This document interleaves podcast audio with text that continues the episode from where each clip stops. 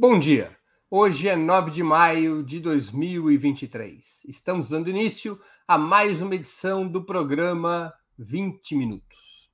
Um dos debates mais relevantes atualmente é como o Brasil, depois de mais uma década perdida, pode retomar o rumo do desenvolvimento.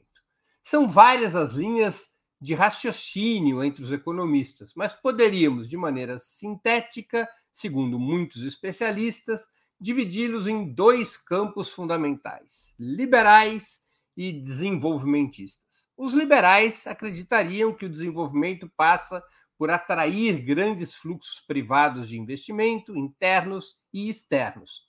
Para isso, para atrair esses capitais, propõe um leque de medidas: privatizações, controle draconiano dos gastos públicos e da dívida interna, contenção de salários e direitos, desregulamentação da economia, segurança jurídica reforçada para os investidores, desburocratização das normas para negócios e dos tributos e a maior liberdade possível para o movimento de capitais, entre outras medidas. Os desenvolvimentistas de diversas matizes apostariam em um caminho oposto, a combinação entre crescimento dos investimentos públicos e ampliação do mercado interno de massas, em um movimento comandado pelo Estado e baseado na distribuição de renda e riqueza, o que implicaria em medidas como aumento real de salários, democratização do consumo e do crédito, universalização de direitos, adoção de robustos programas sociais,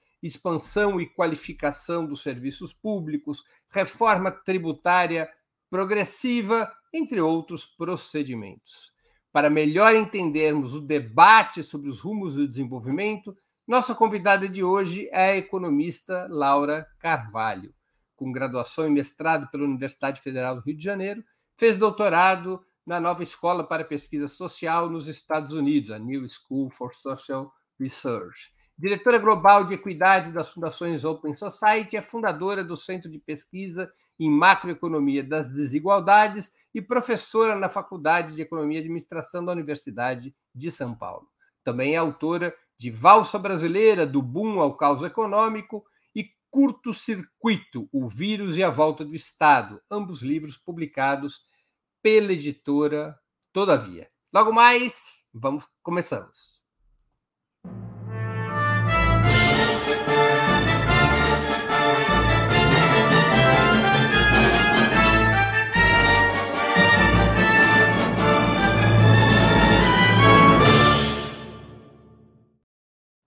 Bom dia, Laura. Muito obrigado por aceitar nosso convite. Uma honra ter você aqui no 20 Minutos. Bom dia, Breno. Um prazer. Estamos precisando discutir esses assuntos mesmo, porque a política macro agora domina, mas desenvolvimento mesmo, que é bom a gente estar tá conversando pouco. Né? Laura, você acha que essa divisão entre liberais e desenvolvimentistas permanece atual ou tem surgido uma terceira via que estaria emergindo como síntese? Não, eu acho que em alguma medida permanece atual. Talvez o que a gente esteja vendo de diferente é que a visão liberal é estrito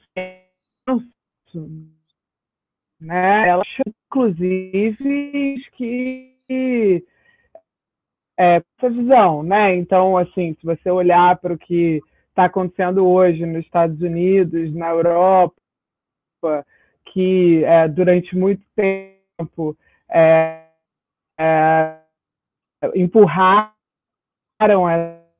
essa agenda, já não vale,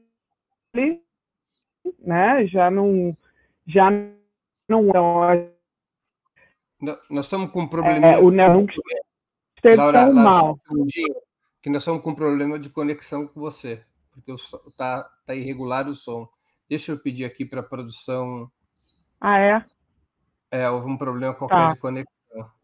Você vai ter tá até bom. que recomeçar a resposta. Agora, vamos, vamos. Continue, acho que agora se estabilizou. Não, tudo bem. Tá.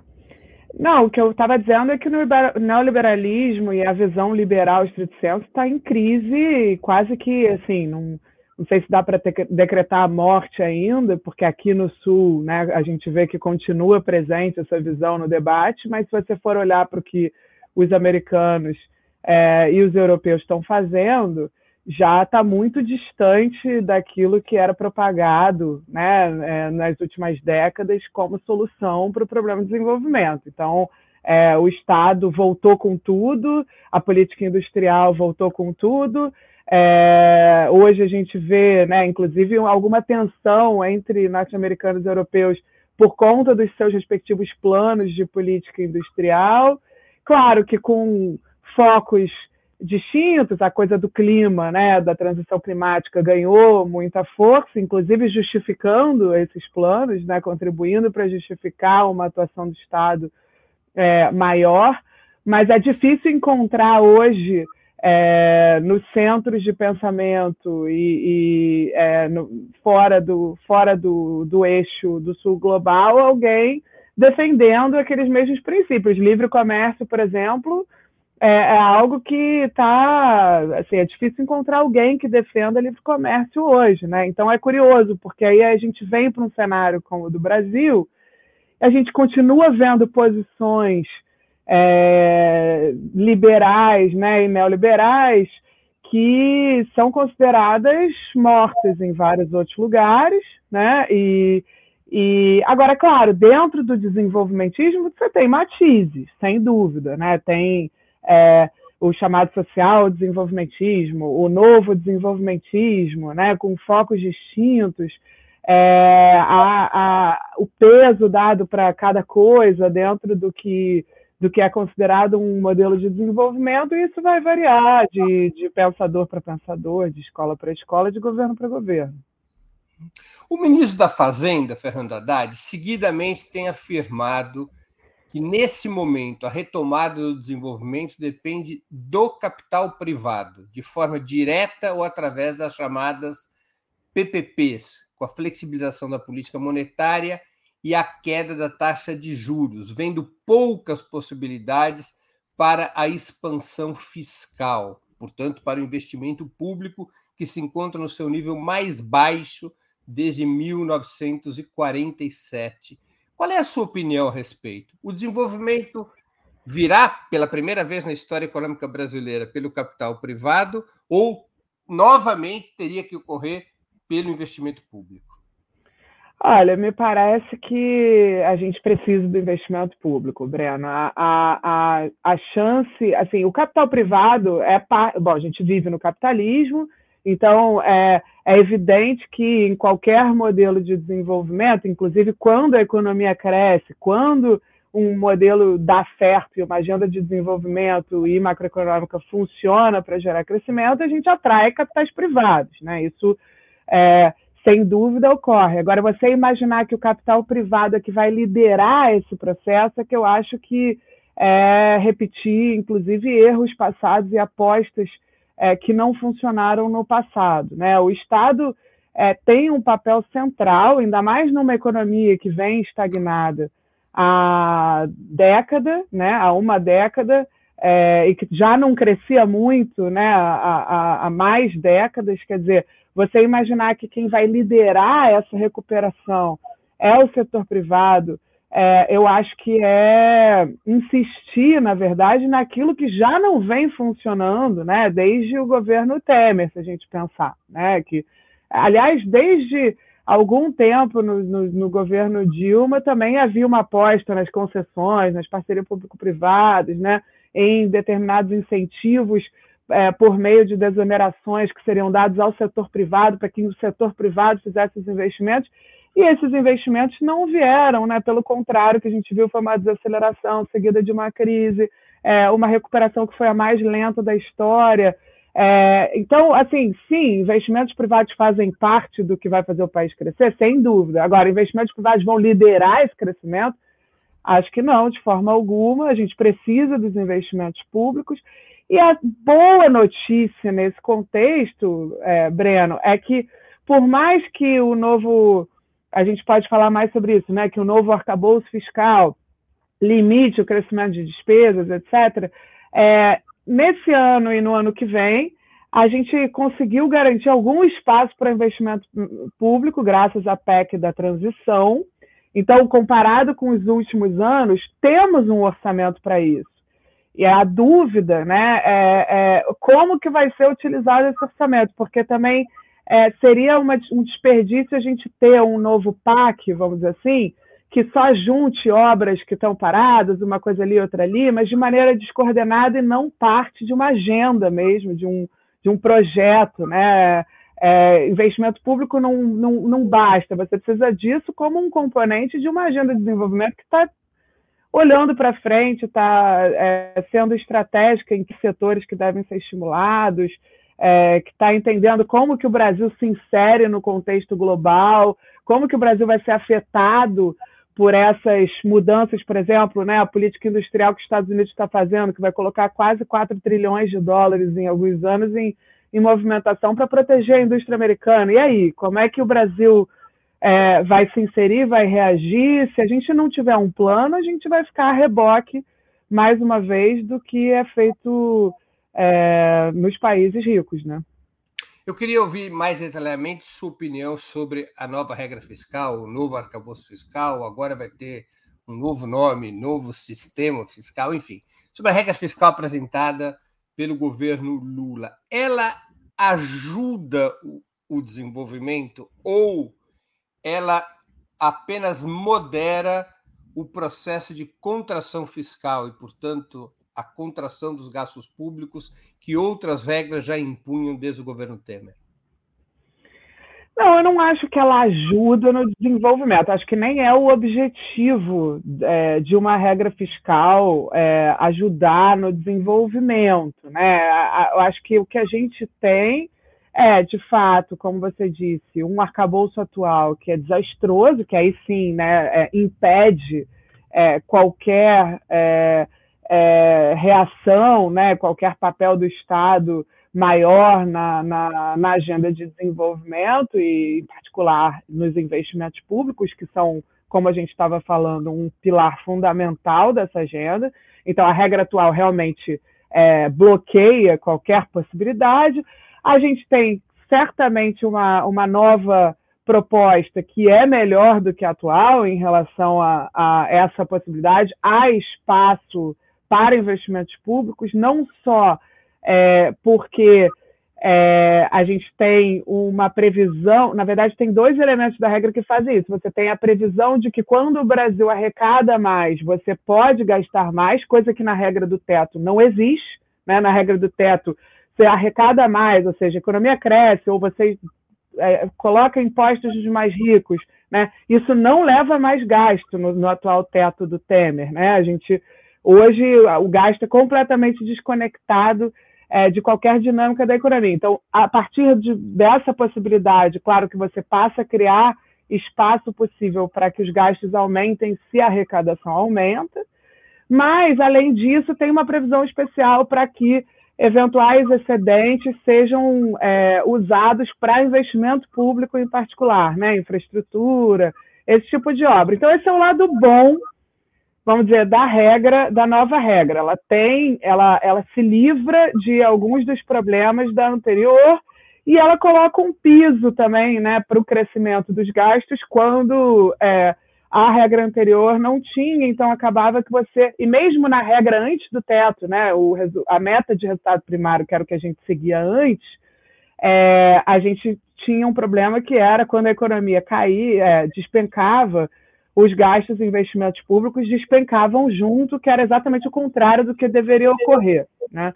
Então, eu diria que há um avanço claro nessa regra. Agora, a gente deve ou deve ter uma regra que limita gastos? Não deve? Aí é uma outra discussão que eu acho que é uma discussão delicada e difícil, porque obviamente ela também é uma discussão política. Ela não é só técnica, né?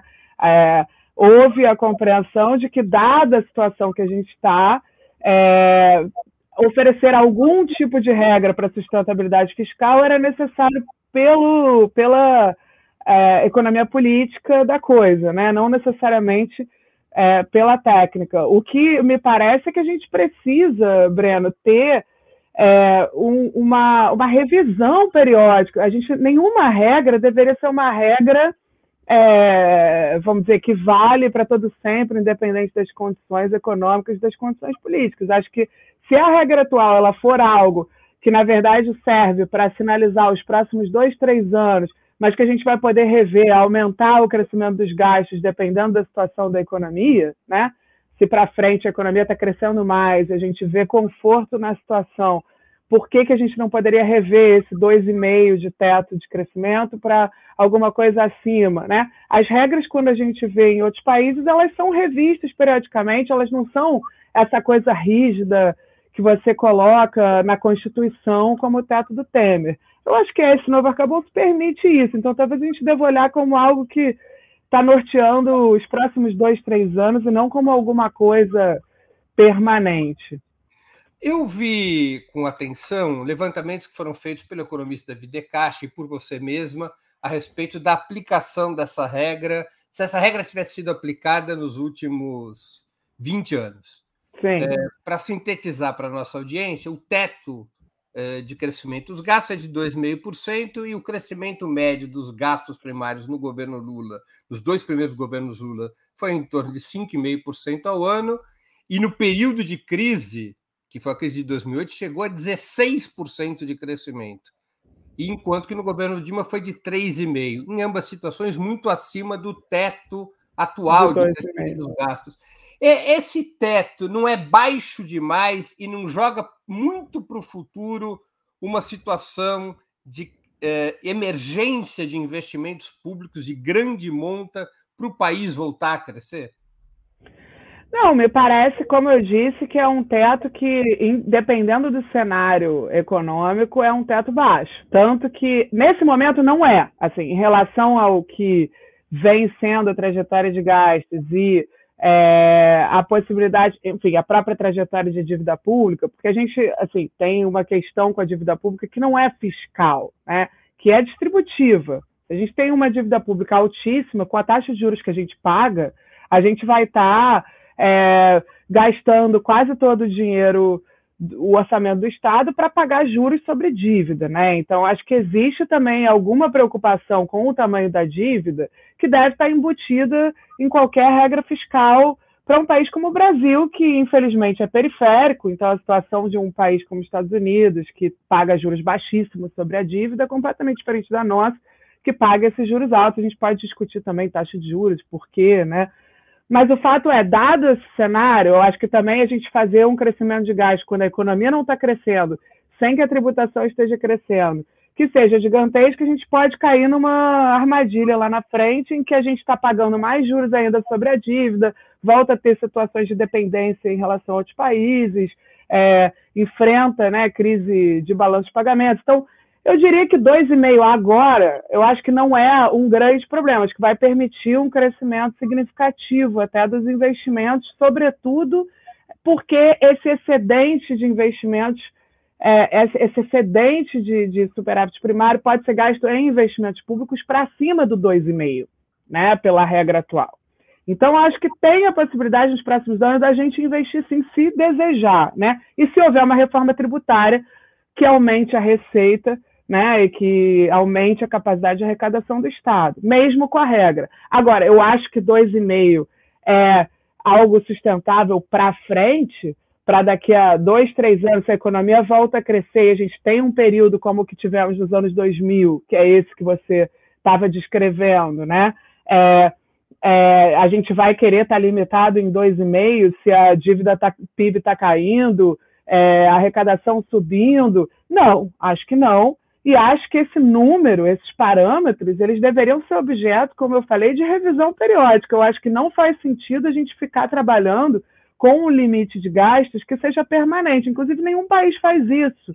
É, é sempre uma decisão que pode ser plurianual, né? mas que depende daquele contexto, daquela conjuntura. Você pode fixar em 2,5 agora, daqui a três anos a economia está crescendo muito mais, a arrecadação está crescendo muito mais, a dívida está caindo, você fala, olha, quero agora que seja quatro, que seja três. A gente deveria enxergar a regra dessa como é, é como a gente é, lida com a política econômica de não deixar margem governos e a democracia é, solucionem, né, é, junto com a técnica, o que, que vai ser o, o, a trajetória fiscal, qual é a escolha, né? Escolha gastar mais, arrecadar mais. Acho que isso faz parte do que do que cada programa de governo deveria ter, inclusive no debate com a população, né? Deixa eu ver aqui se eu entendi. Como você faz uma aposta de que o investimento público é que pode comandar o um novo ciclo de desenvolvimento, e nós temos uma limitação do crescimento dos gastos, o segredo para ter mais investimentos públicos, especialmente nos anos seguintes, é aumentar as receitas. Quais são os instrumentos para aumentar as receitas? Qual é o papel? Você já citou, eu queria que você detalhasse um pouco. Qual é o papel que a reforma tributária pode ter nisso? Eu acho que aí é fundamental, e isso é o que mais me preocupa, Breno. Mais do que o arcabouço fiscal e a regra é, anunciada, que eu acho que, assim, claro, cada um tem as suas expectativas. Eu não tinha expectativa de alguma coisa muito é, que fosse muito mais confortável do que isso foi anunciado. Então, talvez por isso eu tenha me decepcionado menos, né? É, mas quando a gente olhar para a reforma tributária e a necessidade que é dessa reforma gerar arrecadação para trazer esses investimentos públicos maiores, quando a gente trata disso, aí eu acho que a gente tem um problema muito sério, porque é, gente, o governo escolheu começar com a reforma do, do, IVA, né, que é a reforma sobre tributação de consumo, que já era aquela que estava madura, etc. Pode haver é, razões políticas para isso, é, mas é uma reforma que está baseada na eficiência, que está tentando melhorar a eficiência do sistema, que, claro, é um problema no Brasil. Agora, a reforma que de fato a gente precisa é a reforma que dê justiça para o sistema tributário brasileiro e que é um sistema que conhecidamente, que acho que o consenso, inclusive, em torno disso já avançou muito nos últimos anos, é extremamente injusto, é, é um sistema que, de fato, aumenta muito a desigualdade no Brasil, e essa parte da reforma a gente não começou a discutir ainda. Acho que, inclusive, há uma resistência a qualquer aumento de carga tributária, é, que é um, um um problema, a gente deveria estar já começando esse debate, porque qual é, da onde vem a decisão de qual é o, a carga tributária que o Brasil pode ou não ter, né? Por que, que o Brasil não pode ter uma carga tributária similar à dos países é, é, da OCDE, né? Uma carga tributária per capita, que é o que importa para a provisão de serviços públicos, etc., similar a desses países. Quem decidiu isso? Isso deveria ser um debate é, mais fundamental na, na democracia. É, qual é o tamanho do Estado tem muito a ver com qual é o tamanho dessa carga tributária. E eu acho que a gente tinha condições para estar tá fazendo esse debate. Eu espero que no segundo semestre, né, o ministro Haddad diz que no segundo semestre vai colocar uma proposta é, de reforma tributária progressiva, do imposto de renda, eventualmente tributação de patrimônio, esperamos. Quer dizer, isso eu acho que pode sim ajudar até com essa regra fiscal atual, a liberar espaço para expansão dos gastos com infraestrutura é, física e social. Não te parece que seria mais razoável como estratégia, ao invés de tratar a reforma tributária em duas etapas, tratar numa só, porque e, e trocando, a simplificação dos impostos interessa muito a setores capitalistas importantes. Eles receberiam o que querem em troca de apoiar uma reforma tributária mais progressista. Você não acha que, resolvendo já o problema da simplificação numa primeira etapa, a resistência dos, do empresariado, dos partidos de direita, dos economistas conservadores, será possivelmente insuperável no parlamento? É, eu acho que essa é a pergunta que é difícil, né? É difícil a gente saber esse contrafactual. Eu, eu, eu me incomoda o fato da gente estar adiando esse debate de reforma tributária progressiva. É, por outro lado, eu também não acho que essa atual ela é tão fácil. Isso até pode ser um problema adicional. Ela, ela não é, ela não beneficia a todos os capitalistas, é, né? Ela, ela beneficia, ela tampouco beneficia a todos os, os, entes federativos, né? Então, ela, na verdade, ela tem um, é, é um custo político alto também. Ela envolve uma negociação, entre esferas de governo, né? É, entre estados, municípios e federação. ela envolve uma negociação entre setores econômicos. Então, ela beneficia mais a indústria, mas ela é, prejudica os serviços que hoje são subtributados mesmo no Brasil. Agora, isso tem um custo, né? Inclusive é, profissionais liberais, etc., que hoje né, é, é, fazem parte do, do, do, regime simples e tal, que são subtributados no Brasil, isso tudo é, pode ser afetado por essa reforma. Então, me parece que a gente, na verdade, está gastando um capital político com essa proposta e vai gastar novamente, ainda que de maneira distinta, com a nova parte da, da reforma tributária. É, não quer dizer que colocar junto fosse, não é que também fosse mais fácil colocar junto, não, isso eu não tenho certeza. Agora, é, o fato é que a gente está gastando capital político duas vezes, e talvez a gente consiga, num primeiro momento, é, ultrapassar as, as, barreiras e colocar o, o, a reforma para passar no Congresso, e num segundo não consiga novamente. Né? Então, qual é a prioridade? Eu acho que. É, qual a ordem, qual a sequência dos fatos, eu acho que é, é relevante para o sucesso. E agora, se a gente não tem a primeira, se a primeira reforma não passa, aí é que a gente não tem chance nenhuma na segunda. Então, o problema é esse, coloca a gente numa posição em que, bom, espero que essa primeira reforma passe, né? É uma reforma que eu também acho é, que melhora o sistema, etc. Não faz aquilo que a gente precisa, mas faz algumas coisas que a gente precisa. É, espero que ela passe, porque senão realmente as chances de aprovar uma reforma progressiva são minúsculas.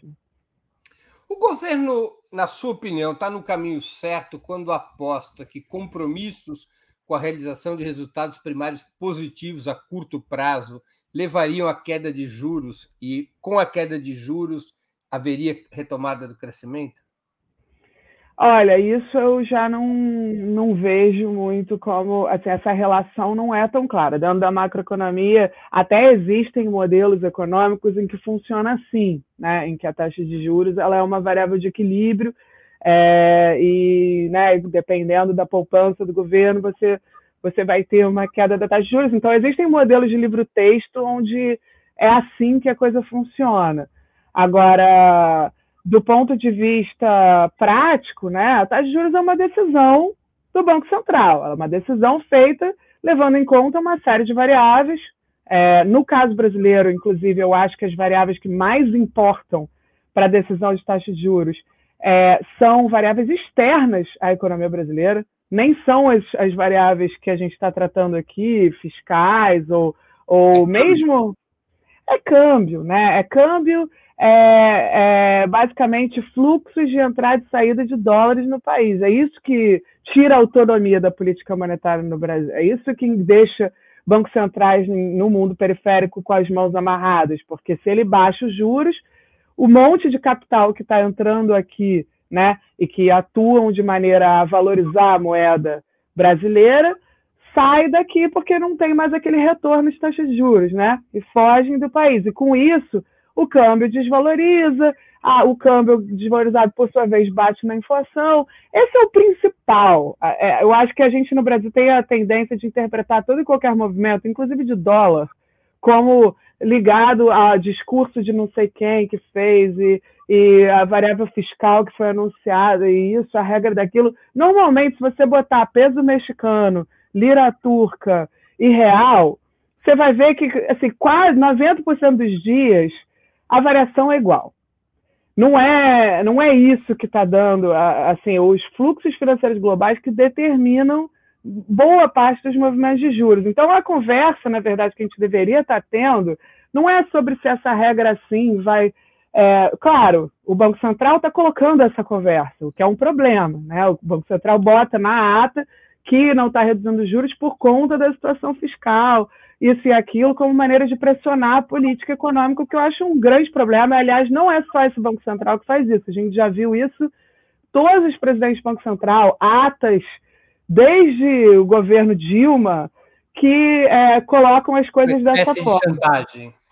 É, se não, coloca... Se não acertar é, tem, a dívida, a gente não baixa os juros. Tem sempre essa justificativa, é, e eu acho extremamente problemática mas na prática, o que, que dá mais conforto ou menos conforto para reduzir taxa de juros para um banqueiro central que está preocupado em cumprir meta de inflação? É esse cenário externo, é. O Banco Central americano baixou juros, o Banco Central americano subiu juros. Qual é a situação lá? É isso que, no fim das contas, é, na prática, afeta os movimentos Mesmo de juros no Brasil. na ata, claramente. Mesmo que não esteja tão claramente. Até aparece nos modelos, você vê pelas projeções do Banco Central, está na ata. Às vezes, assim, eles fazem os quadrinhos lá na ata do Banco Central que decompõem a inflação no, nos seus vários fatores. Aí você vê lá que os fatores externos, câmbio, etc., estão presentes, né? Agora, normalmente não se dá tanto essa justificativa. E quando a gente olha na prática, Breno, é a única que funciona minimamente para explicar a trajetória de juros no Brasil, porque pouca gente está falando agora, quando a gente está fazendo esse debate importante sobre juros, pouca gente está falando que o governo Temer reduziu muito a taxa de juros. É porque o governo Temer. Chegou a 2%. Exato, reduziu. Assim, se você olhar na trajetória de juros no Brasil, quem mais reduziu? O governo Temer. É porque é menos rentista, é porque está menos preocupado com é, a, o rendimento do mercado financeiro? Claro que não. Né? É, é alguma outra coisa que explica isso. O quê? É o cenário externo, são as condições, é, infelizmente, de dependência que a gente tem, né? dada o grau de financiarização na economia, dado o grau de é, dependência desses recursos externos para segurar o câmbio, segurar a inflação, é, acaba que um governo como o do Temer consegue reduzir mais juros. Eles vão dizer que não, que é porque ali tinha credibilidade, é porque tinha o Ilan Goldfan na presidência que é, fazia as pessoas acreditarem. Não, na prática era porque a gente teve um período em que as taxas de juros globais caíram muito, né? E, e... Laura, com isso você está querendo dizer que não, é, que não é simples baixar as taxas de juros, que não se pode ter uma expectativa, mesmo que o presidente do Banco Central fosse o Galípolo, teria dificuldades de baixar muito a taxa de juros? Olha, eu até acho que o cenário atual daria margem para reduzir, tá? Mesmo incluindo, levando em conta o cenário externo. Tanto que a gente está vendo aí, o dólar está caindo, né? É, o, o, o, Banco Central brasileiro manteve uma taxa muito alta, então está com um diferencial entre a taxa de juros brasileira e a taxa de juros dos outros países bastante significativo. Então, acho que existe margem no cenário atual para reduzir juros, sim. Agora, a ideia de que a taxa de juros apenas reflete interesses de economia política, que não leva em consideração a nossa dependência em relação ao capital financeiro global, né, as relações com a economia global, etc., e a, a, a, o grau, a falta de autonomia que os bancos centrais de países periféricos têm para agir, eu acho que é um, é um engano que, enfim, gostaríamos que fosse assim. Aliás, existem, chances, existem formas de reduzir esse grau de dependência se a gente estabelecer regulação desses capitais que entram, é, controles de capitais, enfim, existem maneiras de tentar superar um pouco essas restrições. Agora, a ideia de que você vai chegar lá e vai botar a taxa de juros onde quer e não vai ter impacto inflacionário via câmbio, eu acho que é um pouco ilusória. E, e, na verdade, os momentos que a gente conseguiu reduzir mais a taxa de juros são os momentos em que a gente estava é, com um cenário externo favorável, infelizmente. É, a gente é, não foge à regra das economias dos países periféricos e, e, não é o presidente X ou Y do Banco Central que vai conseguir resolver essa situação, a não ser que tenha um plano muito claro para isso. Para reduzir significativamente, significativamente a taxa de juros, precisaria adotar regras de controle de capital. Olha, eu acho que a gente tem que estar, tá, a gente deveria estar tá adotando regras de entrada e saída de capitais especulativos, sim, no país. Isso, isso já é discutido em outros países. O Brasil tem uma economia que é especialmente vulnerável a fluxos de, de capitais. O nosso câmbio é mais volátil do que outras taxas de câmbio. É, tem pesquisa em relação a porquê disso, papel de derivativos de câmbio, enfim, tem uma série de coisas que tornam a nossa economia mais vulnerável a esses choques. Acho que se a gente reduzisse essa vulnerabilidade e, portanto, a volatilidade desses fluxos, né, o capital que entra e sai, que faz o dólar subir e cair, é, de maneira muito expressiva, eu acho que a gente abriria mais condições, sim, para reduzir a taxa de juros de maneira mais sustentável, né? É, porque senão a gente fica refém, é isso. O governo Temer reduz porque o cenário externo está favorável. Aí o cenário externo fica desfavorável, a gente às vezes pode ter até um governo progressista que tem a intenção de reduzir a taxa de juros, mas isso não se sustenta. A gente viu no governo Dilma I, né, Brena? Não sei se você lembra esse debate quando entrou ali o Tombini, que era um banqueiro central que, em tese, era mais favorável é, e estava mais coordenado com a política econômica desenvolvimentista do governo Dilma, né, no primeiro governo Dilma. Reduziu a taxa de juros, inclusive reduziu várias reuniões seguidas, meio ponto, meio ponto, meio ponto, tal, foi lá e reduziu, né? Inclusive naquela época houve também um, um, um corte de gastos para de alguma maneira justificar essa redução de juros, foi feito assim e tal. Fiscal de 2011 de 2011. Foi feito assim. O que, que aconteceu? 2012, 13, a taxa de câmbio real começou a desvalorizar pra caramba. Né? Assim que teve uma reversão no cenário externo, que, o, que os americanos, o Banco Central americano parou com, com, o quantitative easing, né? com a coisa da expansão monetária e tal, você começou a ter uma reversão dos fluxos de capitais de volta para os países ricos.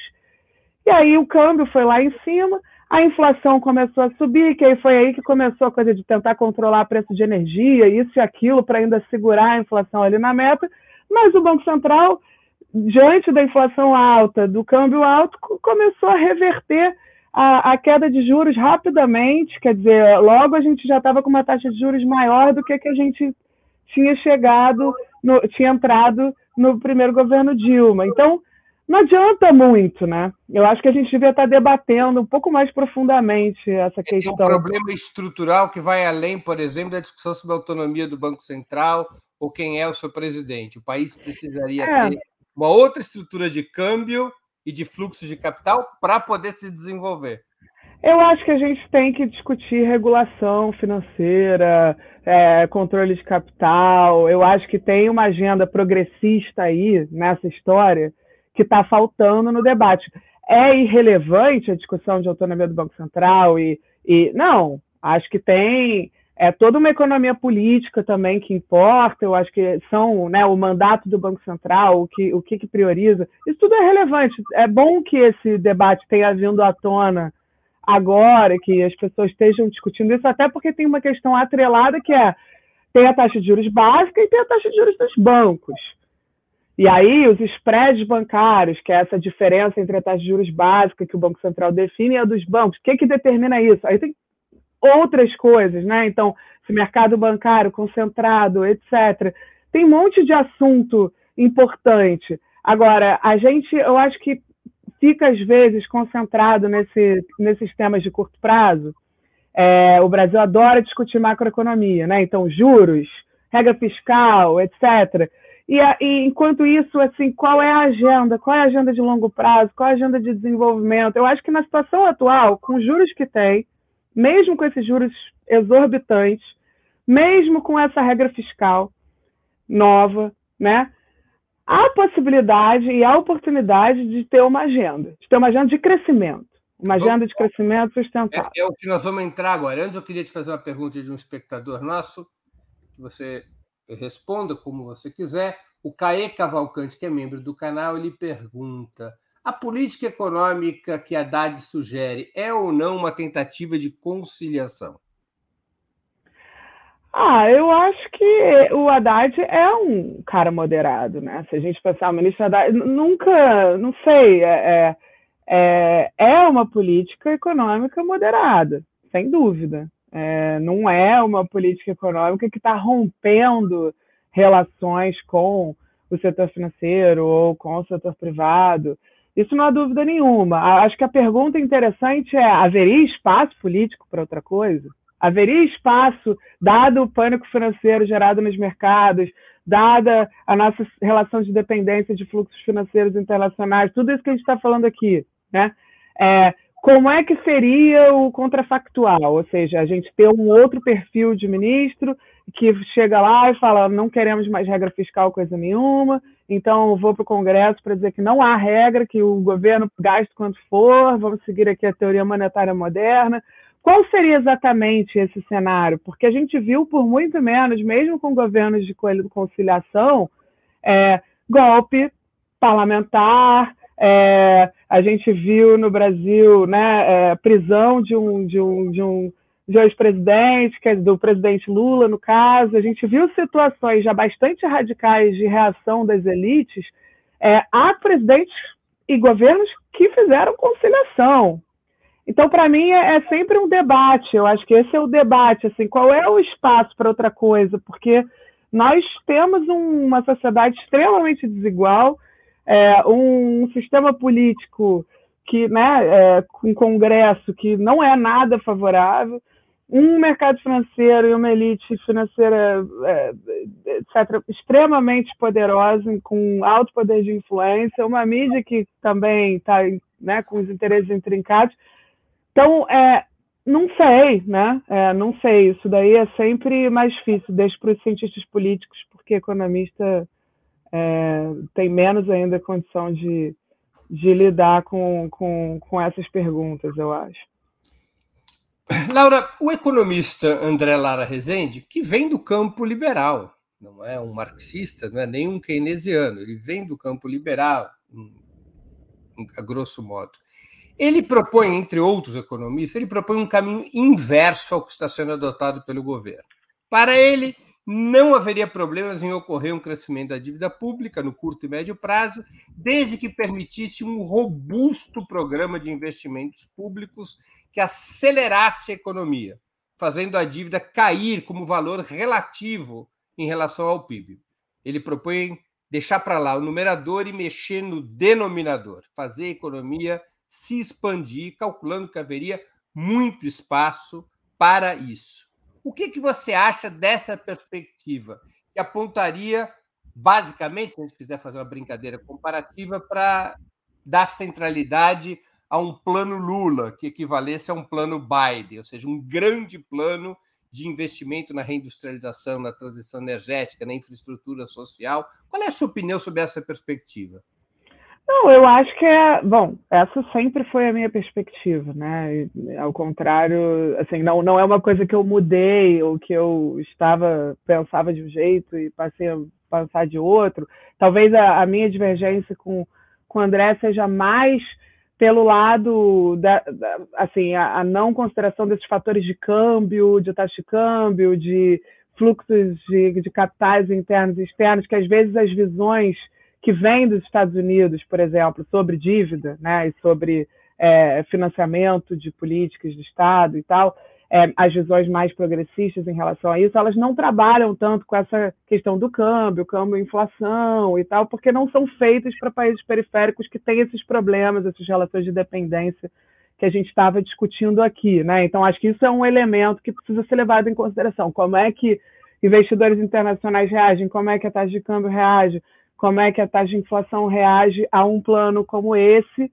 né, dependendo de como ele foi colocado em prática e que tipo de pânico financeiro isso poderia gerar, que tipo de, de reação da taxa de inflação isso poderia gerar aqui. Então, acho que existem medidas para essas coisas que não são objetivas, que não são científicas, que é difícil você dizer eh, qual é o nível de dívida. Não tem modelo matemático não tem um modelo que vai te falar, olha, esse nível de dívida aqui dá certo, esse não dá, porque tem toda uma, uma reação do mercado que é né, baseada em expectativas, etc., que, é, e que inclusive depende de fatores internacionais que afeta a possibilidade de sucesso de uma estratégia como essa. Né? Mas deixando isso de lado, é possível estabilizar a dívida pública em relação ao PIB, crescendo o PIB?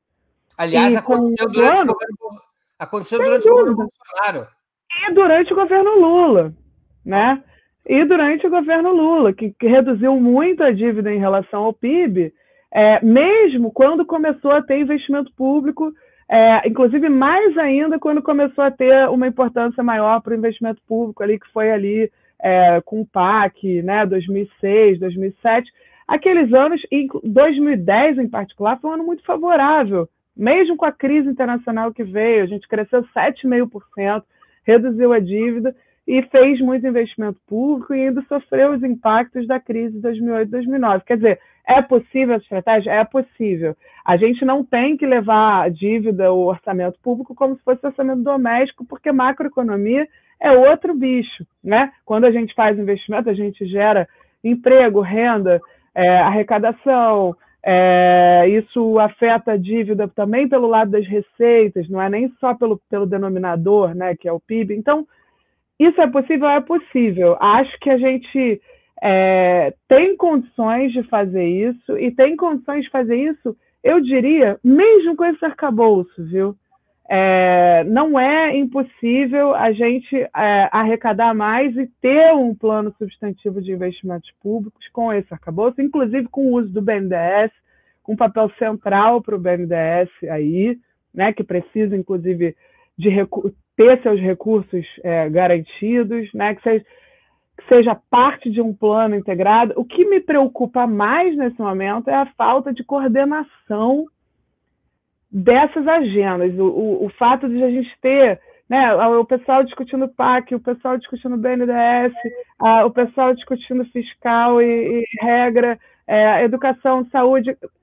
Que bom que muitas coisas estão sendo retomadas, etc. O cenário de destruição era terrível, mas talvez a gente esteja num momento que já é de. Porque o que fizeram, né, se a gente pensar o plano Biden, não quero nem dizer que a gente deveria ter algo similar aqui, porque as nossas condições são muito distintas, mas o que, que é o plano Biden? Ele, ele integra, né? Ele integra o social, o, o investimento em infraestrutura, é, a questão climática, numa agenda. A gente precisa de uma agenda. Né? E isso eu acho que está faltando um pouco. Você acha é... que esse, esse, esse, é o grande problema da política econômica hoje, a falta de uma agenda?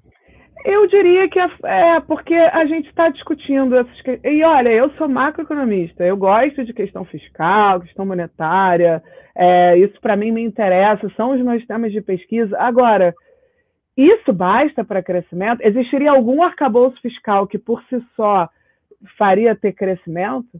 É, o, o, hoje, o que se fala no debate é que a agenda de crescimento do governo é essa reforma tributária de simplificação do IVA. Isso não é uma agenda de crescimento. Você pode é, ter coisas, entraves ali que você se livrou, pode ser, mas isso não é uma agenda de crescimento.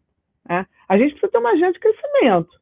Eu, na minha visão, inclusive, a gente precisa ter uma agenda de crescimento voltada do século XXI, que tenha é, a questão do clima como central. Né? A minha visão é de que isso é importante, uma, uma agenda de crescimento sustentável. Agora, precisamos de uma agenda. Somos um país com uma renda per capita que é, a gente não pode se dar o luxo de simplesmente não crescer mais.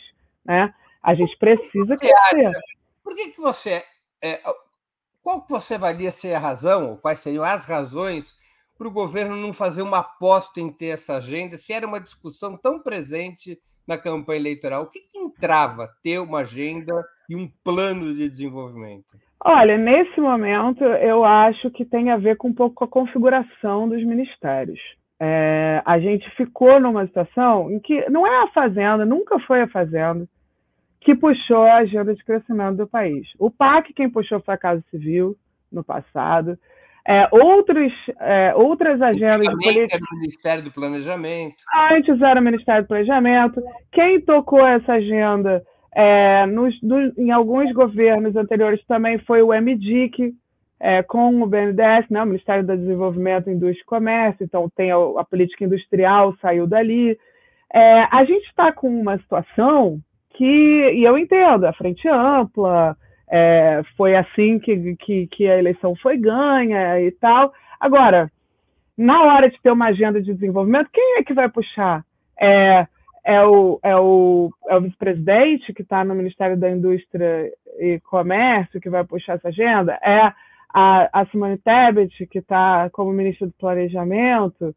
É, eu acho que talvez seja, acho improvável. Então, eu esperaria que fosse a Casa Civil, com a própria designação do presidente da República, que fizesse esse esforço né, de ter uma agenda e de coordenar as agendas. Um plano Lula. Um plano. E que dê um aspecto positivo, porque taxa de juros baixa não é plano de desenvolvimento. É, é, legal que se esteja debatendo isso, mas assim, taxa de juros mais baixa pode até ser condição necessária para que algum, alguma dessas agendas funcione. Agora, é condição suficiente?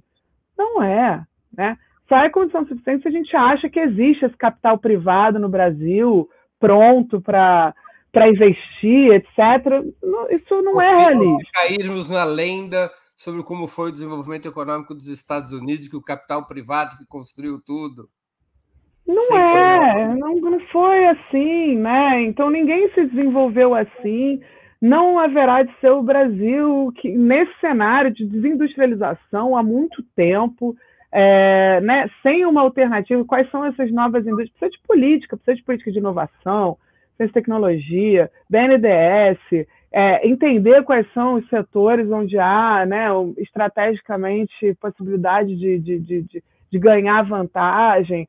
É, precisa ter um, uma agenda e, e, me preocupa que a gente fique nesse preso nesse debate de curto prazo e que ninguém esteja pensando esse longo prazo, porque o Ministério do Meio Ambiente que eu não citei aqui até tem também alguma coisa né, de bioeconomia na Amazônia, isso e aquilo. Agora, isso tem que estar integrado, tem que ser parte, inclusive com o agro. O que, que é o agro? O que, que a gente quer do agro? É, como é que faz o agro ser agroindústria com inovação sustentável, etc. Já é uma potência que nós temos, né? mas o que, que será isso? É, qual o papel desse setor de serviços, que é quem gera mais emprego? Então, também não dá para estar fora, não dá para ser um plano só de indústria em que serviços que geram emprego não são o foco. Né? É, precisa alguém estar tá pensando de forma sistêmica. Eu acho que tem gente no BNDES que faz isso. É, então, assim, há expertise né, no BNDES que eu acho que a gente não pode é, deixar de, de, de, dar atenção.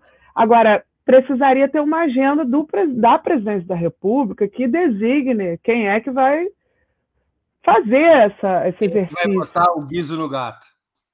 É, é. Agora, o Brasil, vamos pegar aqui um aspecto que todos consideram essencial numa agenda de desenvolvimento. O Brasil vive um acelerado processo de desindustrialização há quatro décadas. Hoje, a indústria de transformação representa menos de 10% do PIB, já chegou a representar 27%. Esse processo pode e deveria ser revertido? pode, deveria ser revertido. Agora, não basta a gente é, tentar salvar setores que, vamos dizer, setores moribundos da indústria, porque um problema que a gente corre toda vez que a gente abre espaço para ter uma política de reindustrialização no país é que acaba se tornando uma política em que são os atuais empresários e os atuais industriais é, que vão lá e conseguem subsídios, incentivos fiscais é, para se manter em operação. Né? Isso, para mim, é, ainda está no terreno de uma política de curto prazo, que não está com essa visão estratégica, que não Uma tá reindustrialização de... baseada no pronto-socorro de indústria meio quebrada. Isso é um problema. Eu acho que isso, isso, inclusive, é o que faz com que a gente perca o debate sobre política industrial no Brasil, porque os exemplos do que, né, do que costuma ser feito acabam é, parecendo é, mecanismos de transferência de recursos do Estado para determinados grupos, que, por sua vez, quando a gente vê, nem sequer apoiam um projeto como esse, né? a gente vê a, a, o que, que faz a Fiesp né, em, em, é, é, em, momentos de governos distintos, né? Quando é um governo que tem mais atuação do Estado, fica lá pedindo benefício fiscal, isso e aquilo, juros mais baixos e tal. Quando vai para um governo liberal, ela muda para vamos fazer reforma trabalhista, vamos é, é reduzir, é, enfim, tributos, etc. Então, me parece que não dá para a gente ficar refém desses grupos quando a gente desenha esse tipo de agenda. Por isso é tão importante ter uma agenda. Porque se você não tem, é, você fica muito é, aberto a esse tipo de política que é por pressão ali, né? E que não tá... O Brasil não poderia mais ter, como se imaginou no passado, nos anos 50 até os anos 70, o Brasil não. O, a reindustrialização não pode mais passar pela ideia de que o Brasil vai ter todas as cadeias de valor, de que ele vai, possa ter uma economia, vamos dizer assim, completa. Ele teria que ter uma é. reindustrialização é. de nicho. É, isso é um debate difícil, né? Porque agora o mundo até está com essa coisa da pandemia que quebrou as cadeias globais e tal. Todo mundo está um pouco tentando diversificar, né? Ter um pouco de tudo para se. Uma certa autarquização das economias. Há uma certa autarquização. Se você olhar o que está acontecendo na Europa, nos Estados Unidos e tal, tem um pouco isso. Agora, então não acho que é ruim diversificar, acho que é bom diversificar mas o que, que a gente vai exportar, ou seja, o que, que o Brasil vai ter vantagem em relação a outros países ao ponto de exportar, isso não vai acontecer com todo e qualquer setor. Isso vai ter que ser algumas coisas, e não precisa ser mais, né? É, mas é importante ter algumas coisas que a gente exporte, que tenha valor, etc., para manter, é, inclusive, a nossa soberania de alguma forma, para se blindar de crises de balanço de pagamentos, crises que a gente já experimentou no passado. Então, quais são esses setores? É commodities, como foi no passado? A gente viu também que isso é um negócio extremamente volátil, que às vezes vai bem, às vezes vai mal, e que não gera emprego, que não gera dinamismo na economia brasileira o suficiente para é, que a gente se baseie. Então, ficar dependente só disso é um problema. Então, quais são as outras coisas que a gente pode exportar? Eu acho que esse é o debate. Assim, a gente pode até produzir muitas coisas e conseguir manter uma indústria mais ou menos saudável para algumas, né, para uma, uma série de setores. Agora, o que a gente vai exportar não, não, não, é, são, são algumas coisas, né? Como a gente tem o caso da Embraer, que é um case de sucesso, de alguma coisa que a gente consegue exportar, que tem alta tecnologia e tal. Então, quais são essas outras coisas? Eu acho que tem um monte de gente pensando nisso, tem propostas, mas depende de investimento estatal, depende de um plano, depende de uma agenda. A própria agenda do Complexo Industrial da Saúde, por exemplo, é, poderia dar origem a setores e bens e produtos nacionais que são exportados e que têm um dinamismo também de exportação. Se a gente usa o SUS, o sistema de compras públicas do SUS, para desenvolver é, tecnologias e, e, produtos locais, por exemplo, é um instrumento poderoso de política industrial, né? mas que precisa ser pensado, que precisa ser estratégico para, quem sabe, algumas dessas tecnologias o Brasil se torne, é, né, é, é enfim, passe a ter a expertise, passe a dominar e passe a exportar. É, tem outras oportunidades assim, inclusive na área ambiental, na questão da Amazônia. É, então tem propostas também do que, que né, como é que a gente faz a Amazônia se tornar um potencial econômico sem ser pelo desmatamento, né? sendo pela, pela capacidade que a floresta tem de gerar tecnologias, insumos, etc. Então, isso...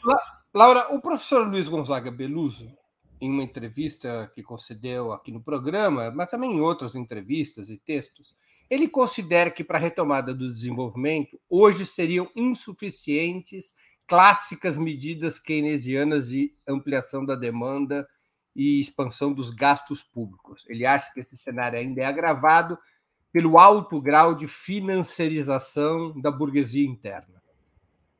Por essa razão, ele tem colocado em discussão a proposta de um novo arranjo produtivo, com a recuperação do controle da Eletrobras pelo Estado e a sua fusão com a Petrobras, criando uma mega estatal de energia que fosse a locomotiva dos investimentos do Estado para puxar a reindustrialização com base na transição energética.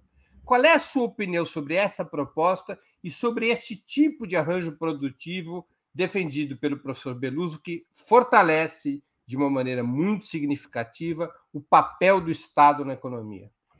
Acho interessante. Acho, assim, não conheço os detalhes da proposta.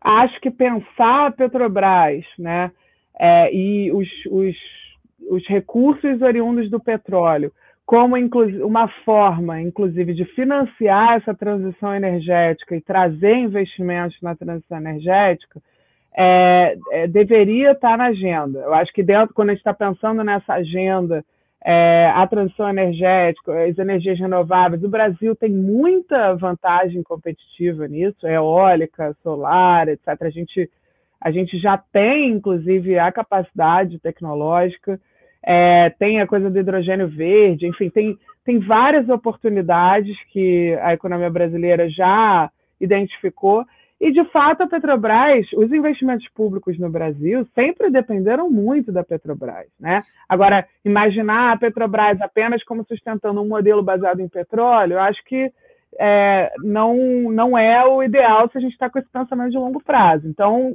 ter essa estrutura de estatal é, que está, é, é, ao mesmo tempo, né, aproveitando recursos existentes, mas também mirando naquilo que pode ser a nossa matriz energética, que pode ser a, nossa é, matriz produtiva tecnológica, para reinvestir os recursos né, de uma maneira a gerar esses ganhos, acho que é interessante. De fato, a Eletrobras poderia ter um papel aí também, inclusive porque um dos problemas da privatização da Eletrobras é justamente é que você perde, o Estado perde essa capacidade de coordenar e planejar a matriz energética, né? Fica uma coisa, é, enfim, empresas em cada lugar, etc. Você perde a possibilidade de coordenar essa transição.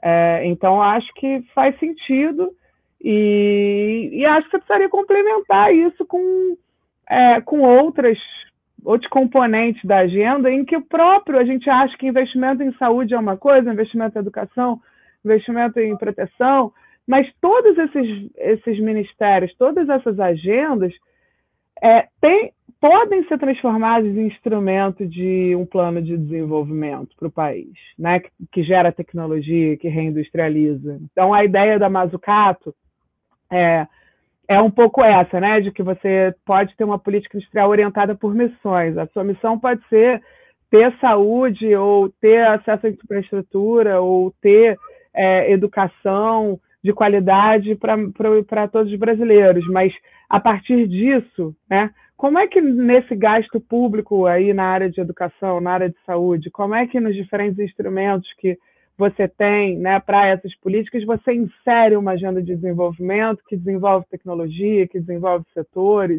é, que reindustrializa o país. Então, enfim, é, há possibilidade com os gastos públicos existentes se a gente tiver uma agenda de coordenar um pouco isso e apostar em, em alguns setores é, para além também do, da Petrobras. Mas acho que é interessante a proposta do, do Beluso de usar a Petrobras para isso. Infelizmente, esse também não tem, não está muito, assim, o papel da Petrobras nessa agenda também está um pouco é, ausente do, do, da conversa, né? Eu acho que a gente tem visto pouco, é, inclusive de assim, eu acho curioso porque a política externa está falando muito em clima, em transição climática, então você vê o Lula indo na COP, é, falando com outros países sobre a questão climática, mas a agenda da política doméstica econômica, né, para além da questão da Amazônia, do desmatamento, que é o que o Ministério do Meio Ambiente que faz, né, não é só sobre fiscalização e desmatamento, né, é sobre você ter uma agenda doméstica que, que caminhe nessa direção, inclusive aproveitando as oportunidades que estão colocadas globalmente por conta dessa transição climática que outros países estão fazendo. Né? Fala um pouco mais. Qual é o papel da transição energética nessa agenda de desenvolvimento brasileira? Qual é a oportunidade que ela pode abrir? Não, acho que tem diversas, né? Outro dia eu estava em conversa é, com o pessoal da área né, climática, que, por exemplo, acha que o Brasil, pela questão dos biocombustíveis, do etanol, é, do, né, da possibilidade já de, de ter outras fontes de, de, combustível que são renováveis, etc., poderia entrar, por exemplo, na coisa de combustível para avião. É, eu não entendo, assim, não, não é exatamente a minha área, então, mas me parece que tanto a, a questão da eólica, é, energia eólica, energia solar, é, dos combustíveis e biocombustíveis, né, do hidrogênio verde, tem vários desses elementos que é, o Brasil já tem condição, já faz, poderia facilmente exportar, é, e, e, que são, são potencial de são potencial de reindustrialização, né? Precisa do BNDES para isso aí, né? A gente precisa a gente precisa do, do da, da expertise do BNDES, que aliás é responsável por tudo que já houve praticamente de transição energética no Brasil. Se você pegar né, a, a, o que o Brasil faz de energia limpa, limpa né, hoje, incluindo hidrelétrica, né, o BNDES é, é o grande financiador, né, e, e, seria o grande financiador de uma transição é, para além da que a gente tem. Agora, política industrial verde não é só transição energética tem vários outros elementos para além da questão. Porque o Brasil, de fato, na questão da energia, é, até vai bem. A gente, por ser um, um país é, dependente de, de hidroelétrica, é, a gente, 80%, 90% da nossa energia é da hidrelétrica, né? A gente não emite tanto carbono, não é daí que vem as nossas emissões de carbono. Nossas emissões de carbono vêm do uso da terra, da Amazônia, desmatamento, do agro e tal. É daí que vem o grosso, né? Então, um plano de transição verde, vamos dizer, um plano, uma política industrial verde no Brasil, tem que ter alguma coisa sobre mineração, agro, é, é, tem que levar em conta a questão da Amazônia, o que, que, é o modelo, qual é a alternativa econômica para a população da Amazônia, é, inclusive urbana, né? Porque a gente fala muito da floresta, disso, daquilo, como se tivesse é, desconectado a maior parte da população amazônica mora nas cidades e, de alguma maneira, de uma maneira ou de outra, depende de desmatamento. Ou, pelo menos, de, de, de, de um modelo do agro. Não tô, necessariamente não depende do garimpo, mas, mas depende de alguma coisa que tem que afeta o uso da terra. Então, como é que a gente tem outro modelo, outra alternativa? Como é que transforma a Zona Franca de Manaus num polo de tecnologia verde? que de fato esteja aproveitando o bioma amazônico para indústrias diferentes de cosméticos, de farmacêuticos, de outras, sei lá, eu, assim, eu sou uma leiga no tema, mas eu lendo, é, me parece que há bastante gente pensando nesse tema e que o Brasil teria um enorme potencial se houvesse uma agenda. Uma última pergunta de mérito, que a gente está chegando no final, Laura. Na agenda de desenvolvimento brasileiro, qual é o papel da política internacional, especialmente qual é o papel das relações com a China? Acho que é, é, crucial, né? A gente hoje nesse mundo multipolar, vamos dizer assim, é, preservar relações e fazer acordos, né, com a China é fundamental. O que a gente precisa entender é, é, é que para fazer os melhores acordos, também vou voltar na questão da agenda, porque muitas vezes você chega nessas conversas e fica negociando coisas no varejo, né?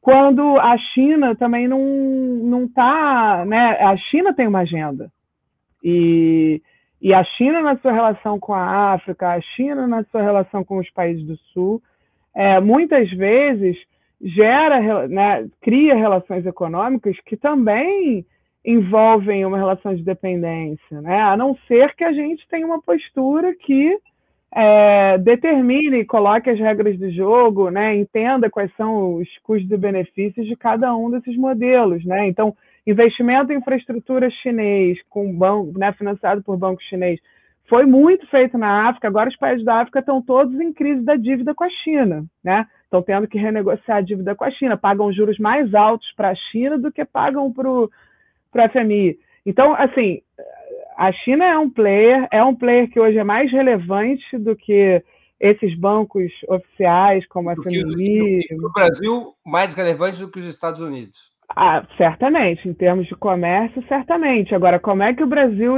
ah, o Brasil deveria estar pensando assim, como é que a gente explora o fato, inclusive, de haver essa competição entre Estados Unidos e China. Né, um, nesse novo mundo multipolar, por razões geopolíticas e econômicas, como é que a gente explora para conseguir os melhores negócios, entre aspas, para o Brasil, né, em termos de financiamento, em termos de é, recursos para o Fundo Amazônia, para essa transição, para essa agenda de desenvolvimento. Né? Então, como é que a gente O Brasil tem que ter a sua posição. Essa agenda e... de desenvolvimento que ainda precisa ser feita. Ainda precisa ser feita, né? Mas que a gente gosta de pensar que será feita. Eu acho que a, a, relação com a China e com os Estados Unidos e com a Europa tem que ser pensada a partir de uma agenda, porque isso facilita. Porque o problema hoje é, ah, você tem o acordo da União Europeia com o Mercosul, aí você tem uma viagem para a China para definir os acordos. Como é tudo meio no varejo é, e, e, não tem uma agenda por trás, fica até difícil da gente avaliar o que, que é bom, o que, que não é para o Brasil, né, dentro disso daí. É, certamente é, a gente está, a gente às vezes faz acordo, até de livre comércio, achando que vai beneficiar a indústria brasileira, só que a gente está pensando nessa indústria brasileira e não na que a gente quer ter, quer dizer, é, não tem um plano de agenda de infraestrutura, mas a gente está pegando financiamento para infraestrutura. Então, assim, é, me parece que é crucial, mas deveria estar tá mais embasada essa relação, tanto com a China, quanto com os Estados Unidos, quanto com qualquer outro. Todos os assuntos remetem, na sua opinião, para a falta de uma agenda de desenvolvimento. Olha, eu estou meio obcecada com isso mesmo, Breno. Eu acho que. E, e, assim, me parece que tem iniciativas, pelas conversas que eu tenho tido, tem várias iniciativas interessantes dentro do governo, mas a coordenação delas, a, a, a transformação delas numa agenda de política externa, é, né, é, a relação com a Petrobras, a relação com o BNDES, né, como que isso se dá, eu acho que considerando qual é o debate hoje no mundo, porque a gente não está fora de contexto, a gente está dentro de um contexto em que os Estados Unidos vão fazer uma puta agenda, pode ser boa, pode não ser, mas eles vão levar de volta para os Estados Unidos um monte de setor, vão botar muito dinheiro, etc. Os europeus já respondendo a isso, primeiro ficaram chateados, depois fizeram já o seu próprio plano, também anunciado e tal. Os, os, os asiáticos já tinham plano, a Coreia já tinha lá um, um Green Deal, é, enfim, a China já tem plano há muito tempo, quer dizer, todo mundo tem plano, e a gente está um pouco é, a reboque discutindo taxa de juros, discutindo regra fiscal, eu fico achando que, sabe, é, ninguém está nem analisando os impactos que esses planos lá fora vão ter sobre a nossa cadeia produtiva. Nem isso eu vi até hoje. Assim, alguém analisando qual é o impacto desse plano americano, Inflation Reduction Act, aqui. A gente vai, a gente tem chance de a gente se beneficiar com ele, porque se tiver, isso devia ser pauta da conversa de política externa. Olha, é o seguinte, vocês aqui, vocês vão fazer esse negócio aqui para semicondutores, nós podemos produzir esse negócio aqui que vocês compram da gente, entendeu? Essa deveria ser a conversa. É, coloca as indústrias brasileiras como possibilidade dentro desse plano de favorecimento que eles vão criar. Enfim, estamos um pouco ainda começando, natural também, tinha muito para ser. A destruição era tão grande que vai levar um tempo também, eu acho, para essa conversa mais propositiva ganhar ganhar o espaço. Mas acho que fica estranho a política externa descolada de uma de uma política interna, sabe? Então a gente ficar lá falando que clima é prioridade e não tem uma agenda para clima, eu acho que é um pouco, é, enfim, é perder a oportunidade, né? O Brasil, inclusive, vai ser presidente do G20 ano que vem. Então, o Brasil ah. poderia estar é, sendo campeão de uma agenda dos países do Sul, né? E, e não está nem com a sua própria. Então, acho que é importante mesmo. Lara, nós estamos chegando ao fim da nossa conversa e eu queria te fazer duas perguntas que eu sempre faço aos nossos convidados e convidadas antes das despedidas. A primeira, qual livro você gostaria de sugerir aos nossos espectadores? A segunda, qual filme e ou série poderia indicar a quem nos acompanha? Tá, eu vou ficar com o livro. Ah, dado que a gente está falando de China, é... foi traduzido agora um livro da Isabella Weber, que é professora na Universidade de Massachusetts, Amherst, que fez uma pesquisa extensa sobre o modelo econômico chinês, chama é... Como escapar da teoria, como a China escapou da teoria de choque. Então, esse livro foi traduzido agora pela Boitempo, ele circulou muito é, gerou muito debate é, internacional. Ele documenta como, como foram tomadas as decisões é, da China em relação às reformas econômicas, liberais, como é que, de alguma forma, a China se liberalizou, mas evitou o neoliberalismo ao mesmo tempo. Né? Então, essa essa história acho que é bem interessante para a gente pensar nesse papel do Estado e como é que nessa nova configuração em que a China passou a ser uma, um modelo concorrente né, ao modelo dos Estados Unidos, ao ponto de fazer os Estados Unidos abandonarem o seu próprio modelo, muito em resposta ao que a, o que a China fez. Né? Então, acho que é interessante. Quanto a. Eu queria indicar um outro livro, na verdade, em vez de filme e série, que é um livro de ficção que eu li agora, recente, é, do José Bortolucci, que chama O que é Meu. É uma auto. Vou dizer que é uma autossociobiografia, é, mas não sei como ele chamaria, mas ele está contando a história do pai dele, que é caminhoneiro, e que, inclusive, trabalhou nas obras da Transamazônica. E, de alguma forma, a história do pai dele, que é caminhoneiro, no interior de São Paulo, é, é, um pouco a história dessa, dessa infraestrutura no Brasil, né? E como é que essas, essas rodovias, as cargas e as obras, e o período da ditadura militar e dessas grandes obras, é, ao mesmo tempo que também é uma história do bolsonarismo, não que o pai tenha uma visão política muito clara, mas do bolsonarismo entendido como um processo é, mais subjetivo, né? De quem, de quem são, os, do que pensam os brasileiros em relação a várias das questões que estão em pauta hoje é, de maneira mais, mais forte desde o bolsonarismo, né? mas que talvez já existissem antes e, e, não, e só foram representadas por essa figura do, do Bolsonaro. Né? Então, é bem interessante, é bem emocionante, o José escreve muito bem, é a minha última leitura. Vou ficar nessas Laura, eu queria agradecer muitíssimo pelo seu tempo, por essa conversa tão interessante. Muito obrigado por ter aceito o nosso convite. Obrigada, Breno. Um prazer.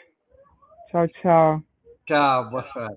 Também agradeço a todos e todas que assistiram a esse programa, em especial aqueles e aquelas que puderam fazer contribuições financeiras ao nosso site e ao canal de Ópera Mundi no YouTube. Sem vocês, nosso trabalho não seria possível e não faria sentido. Um grande abraço a todos e a todas.